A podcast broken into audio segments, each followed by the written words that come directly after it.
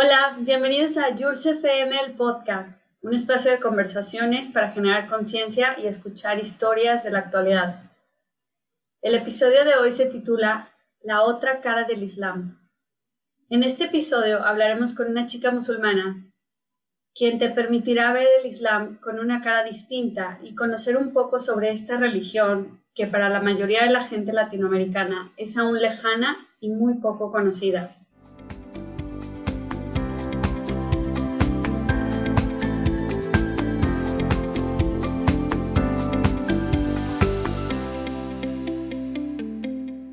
Nuestro invitado de hoy se llama Tina Sineb Busak Ghazni. Tina nació en Argelia y salió de su país natal con un año de edad como refugiada política hacia España. Vivió en Madrid hasta sus 13 años. A partir de ahí, se mudó a la capital francesa para instalarse con su familia. Los acontecimientos que le siguen a su llegada a París harán de su vida una verdadera aventura mujer de aquí, mujer de allá, se define como mujer del mundo. Tina está estudiando diseño gráfico, es amante de la filosofía, ecologista y feminista. Es musulmana y pansexual. Actualmente vive en el País Vasco y su tiempo libre lo dedica a sus amigos y al ámbito asociativo. Hoy viene a hablar de su testimonio como mujer musulmana en el mundo europeo. Hola Tina, ¿cómo estás? Hola, muy buenas. ¿Qué tal, Bombón? ¿Qué tal? ¿Qué tal? Un gusto, un gusto tenerte por aquí. El placer es mío. Qué bien, qué bien. Estamos contentas los dos. Buena vibra aquí detrás de cámaras. siempre. Siempre, siempre. claro. Oye, a ver, Tina, cuéntanos un poquito cómo fue crecer en España. ¿Sabías que no eras española? Había algo distinto cuando creciste junto a la mayoría de niños, niños católicos? Em, resumiendo, sí que, sí que sabía perfectamente cuál fue nuestra historia desde un principio, refugiados políticos, etc. Y, sí que mm, estaba bastante integrada y, a la hora de tener amistades y crecer en una sociedad que, que como llegué con un añito, es verdad que al final abres los ojos eh, dentro, de, dentro de, esa, de esa sociedad que no es la tuya y que siempre te recuerda que eres extranjera. Ahora, como yo nunca había ido a Argelia hasta mis 13 años, pues es verdad que me sentía un poco, pero resumiendo, bastante libre. Mm, con, con, apertura de espíritu, ya que mi mamá, siendo musulmana, me apuntó a clases de catequesis, iba a colegios eh, católicos y de monjas y bastante, bastante bien ese, esa toma de contacto con un mundo que, que, para mí era mío, pero para los demás no. Qué interesante tu mamá. Suena como que era muy abierta, mentalidad muy abierta. Sí, ella de hecho siempre me repetía que mm, ella era musulmana, pero que era necesario que yo supiera de las otras religiones y tomará yo misma mi propia decisión de creer, porque creer por creer no sirve de nada. Hay que tener una, fe, una razón y tiene que ser algo propio de cada persona, no, no por el mero hecho de que te digan que, que creas y que has nacido en una, eh, familia, un núcleo musulmano, que por descarte debes ser musulmano. Cada ser humano debe ser libre y de hecho la creencia libre es mucho más bonita que la creencia obligada. Muy interesante y totalmente de acuerdo. Oye, pero un poco, ¿qué fue lo, eh, ¿cuál fue el motivo para tus padres para pedir refugio o asilo en España? Eh, cuando vivíamos, eh, cuando nací en Argelia, era, hubo una ocupación de la extrema del mundo islámico extremo en Argelia y terroristas y mucha gente que, que reivindicaba poner eh, la ley del Corán en ese, país. Solo que como había muchos republicanos y muchas personas democráticas, no querían eso y mi papá, al ser uno de ellos, pues también pidió asilo por, por sobrevivir, para que no le mataran. Qué duro. No. Yo, bueno, tuve la fortuna de no haber pasado por todo eso, pero qué bueno que lograron salir y espero que el país esté un poco más estable últimamente. Ojalá.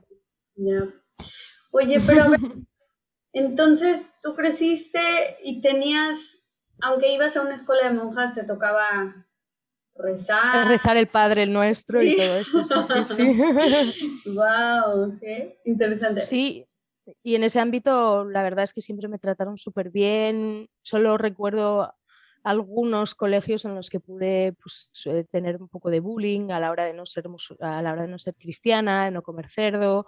Em, también como veníamos de una vida bastante precaria, pues también a la hora de socializarme, etcétera. En ese aspecto fue un poco más duro. Ahora en el, en el aspecto general de el barrio, las amistades, los vecinos, es eh, otro, otro tema que también pues, tengo muy buenos recuerdos. ¿Y el barrio era más local o de extranjeros? O... Sí, bastante popular. Ah, Pero sí, popular entre qué, solo españoles o... Mm, había un poco de todo, pero mm, digamos que mm, siempre encontraba menos comunidad argelina en, España, era mucha más comunidad marroquí. Entonces a la hora de relacionarnos pues como que un poquito menos. Y el resto pues había un poco de todo, es Vallecas, en Vallecas hay de todo, es un ah, pueblo popular desde hace muchísimos años, entonces pues al final era bastante divertido. Entonces nada que ver con el, con el estilo de barrio popular en Francia, en París, que luego conocí más tarde. Ah, no sé si te conté que viví en Madrid tres años. Ah, qué curioso. Sí, me encanta Madrid. De hecho, bueno, como país es mi, mi país favorito, pero, pero soy del Barça, aunque vaya en Madrid, o sea, el país en sí me encanta. ah, pues muy mal. Muy mal, soy una opositora. Te cuelgo. No, no, no, no. Oye, bueno, y luego se fueron a Francia y ahí seguro hay más refugiados argelinos.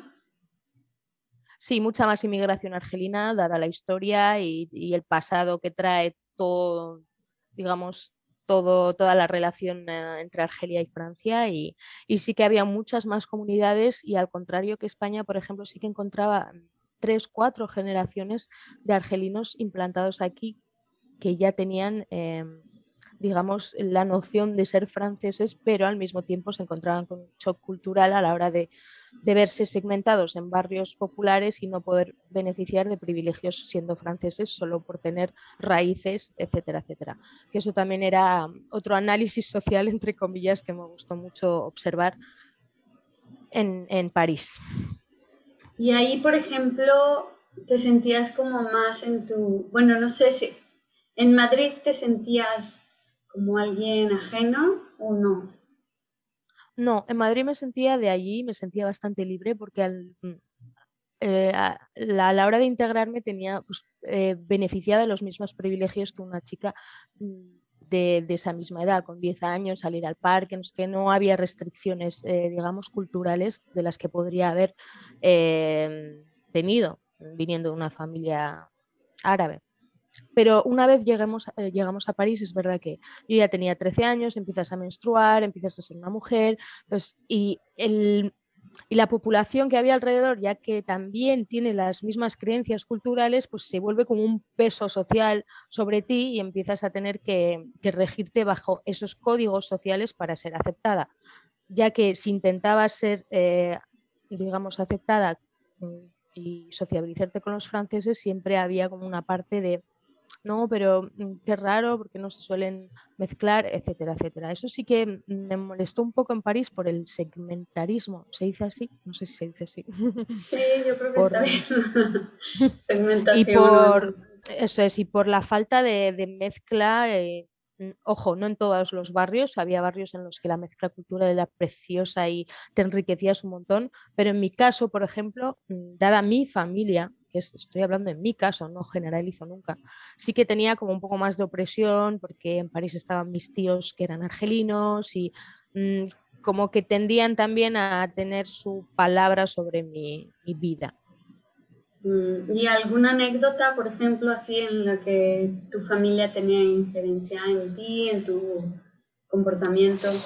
Mm, me acuerdo de una que era, tenía yo creo que 17 añitos, estuve ayudando en una carnicería del barrio ese verano y cayó, era Ramadán, entonces yo estaba ahí preparando, ayudando y mi tío pues me acuerdo que pasó por ahí, no sé qué, yo acabé, cerré, empecé yendo a casa porque ya iba a ser la hora de cenar y me encontré con un cliente, ni siquiera me paré, le saludé con la mano, fuimos a cenar a casa, llegué, mis tías habían preparado todo, mi madre, mi tío se sienta una cara así de perro.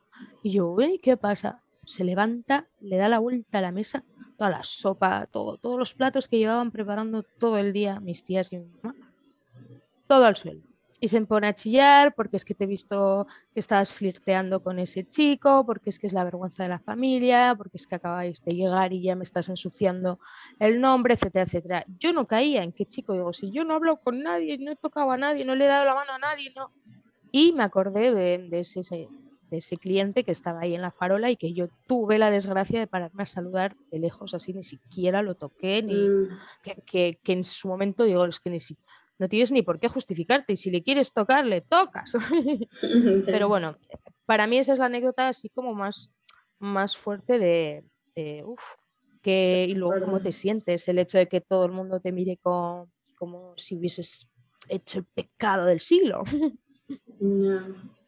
Qué difícil, pero bueno, yo creo que eso pasa en todas las culturas y no nada más musulmana. La gente cree que no, Las musulmanas son sumisas y todos los hombres super machos, pero yo creo que en todo, en México, en toda Latinoamérica. Eso es, eso es.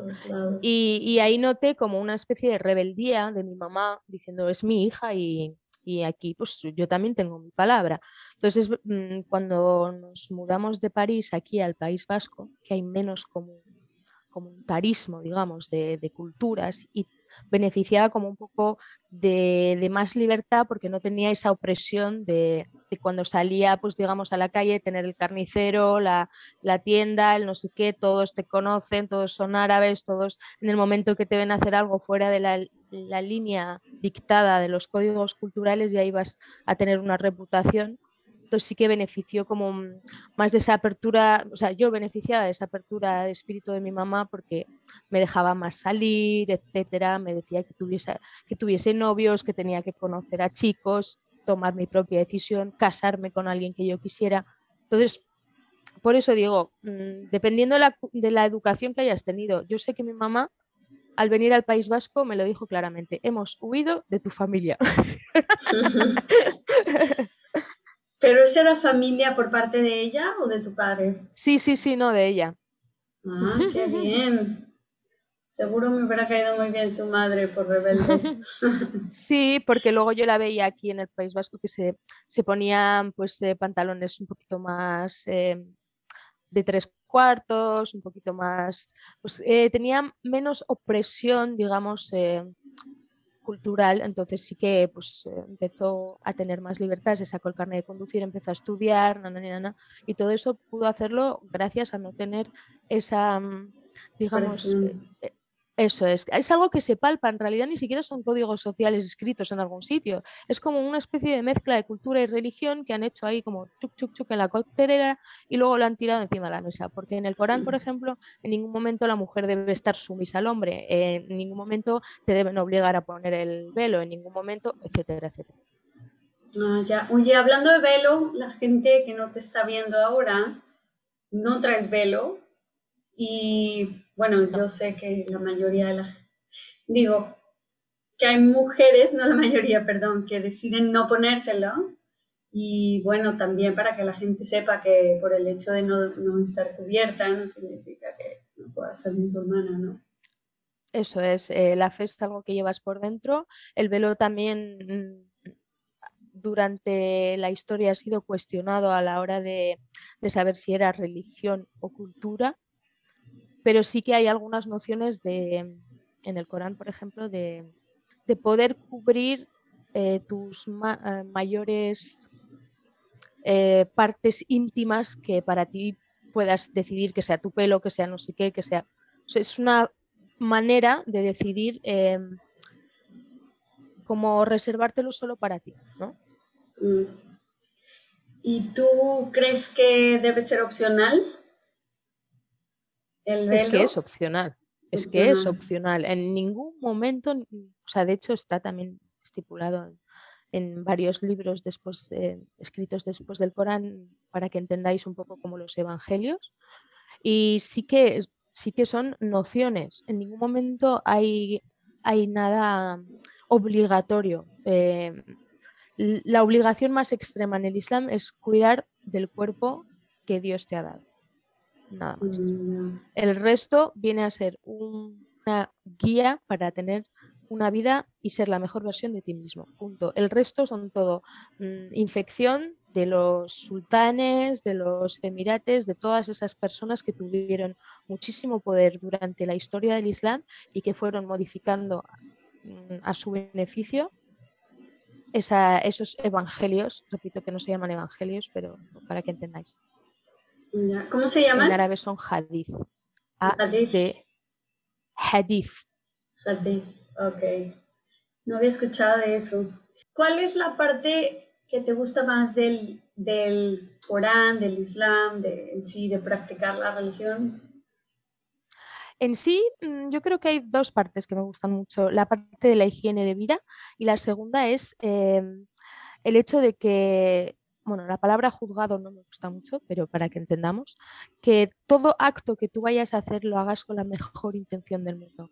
Y esto me pareció tan bonito y tan puro que, que tiene tantos beneficios detrás porque me, fascinó. Y la higiene de vida por el hecho de poder eh, rezar, eh, limpiarte, o sea, es muy interesante y podríamos estar hablando horas, pero sí, básicamente esas dos nociones, la higiene de vida y, la concepción de, hacer las cosas con la mejor intención del mundo. Oye, pero cuando hablas de meditar, ¿te refieres a cuando vas a rezar esas cinco veces al día? Sí. Sí, es, parecido. Sí, porque es un momento, eso es como un momento en los que, por ejemplo, pues tienes uno al alba, tienes uno cuando al mediodía, cuando el sol está en punto, tienes otro más o menos a, la a media tarde, tienes otro al atardecer y otro una vez que se ha ido el sol. en cuanto a la higiene de vida, se supone que te tienes que levantar con la primera eh, con el primer rezo, que es el del alba, y acostarte con el de una hora y media después de que se haya ido el sol, que se supone que científicamente también coincide con el mejor sueño para el cuerpo, etcétera, etcétera. Luego, a la hora de, meditar, me refiero a, esos tres, cuatro minutos que tú estás eh, haciendo eh, esos que para mí son ejercicios, porque estás de pie, te inclinas, te levantas, estás haciendo una respiración. Entonces, esa noción que la gente tiene de sí, porque rezas, su misión hacia Dios, o sea, sí puede gustarle a cierta población, pero yo necesitaba mi, mi razón científica, digamos. Y si es verdad que teniendo esa higiene de vida y, por ejemplo, pues limpiándome cinco veces al día, eh, meditando cinco veces al día, esos tres, cuatro minutos, haciendo ese tipo de ejercicio de levántate, arrodíllate, te levantas, esos momentos de respiración, pues al final es bastante benéfico al final del día. Ya, yo he visto esos movimientos, no sé si es lo mismo o similar, pero con los budistas ¿no? sí, parece, sí. Se asimila al yoga. No, también. Oye, ¿y alguna vez te planteaste lo opuesto, dejar el Islam? No sé si hubo un momento como de crisis que dijiste, ya, no quiero ser musulmán. Sí, sí, sí.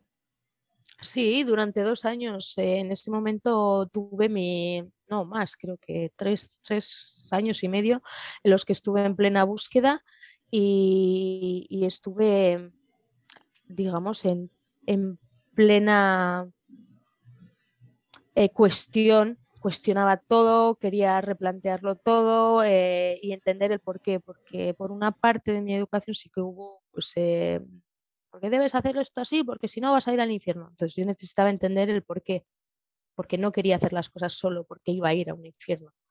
Entonces sí, me lo cuestioné, claro que sí, luego tuve una reconciliación pero también hubo otro, hubo otro factor que era que lo asociaba mucho a esa negatividad machista de mi familia. hasta que no entiendes que el Islam no es machista, no, no haces esa conciliación. Mm. Oye, y una pregunta, ¿por qué cuando te pido tu biografía me mencionas pansexual? O sea, para ti es importante la, no sé, la visibilidad de esto o también para darnos otra cara del Islam, ¿no? No, para dar la, visibilidad y, dar también a entender que se puede, ser, se puede ser lo que una persona quiera ser y se sienta eh, realmente. Y eh, cuando yo descubrí esta, esta parte mía que tenía muy escondida dentro de mí por represión, porque me, siempre se me decía que ibas a ir al infierno. Entonces, pues una vez que le, conoces una definición en la cual te identificas un montón y dices, sí, yo soy eso, soy eso. Y es como que pues, te agarras a ella y, la, quieres vivir y, es identidad. ¿Y, ¿Y, qué es lo que significa pansexual? es la atracción sexual romántico-emocional pues, hacia otras personas, independientemente de, pues, de su sexo o de su género y digamos que pues, no existe un consenso así en su definición, que digas, pues cada persona la define según su propia... cada persona para mí pues es, es, que es demasiado subjetivo. Digamos que me enamoro de la, de la, esencia de la persona, de lo que es dentro. Me da igual el, el, envoltorio. Ya, muy bien, lo contaste muy sencillo. Gracias.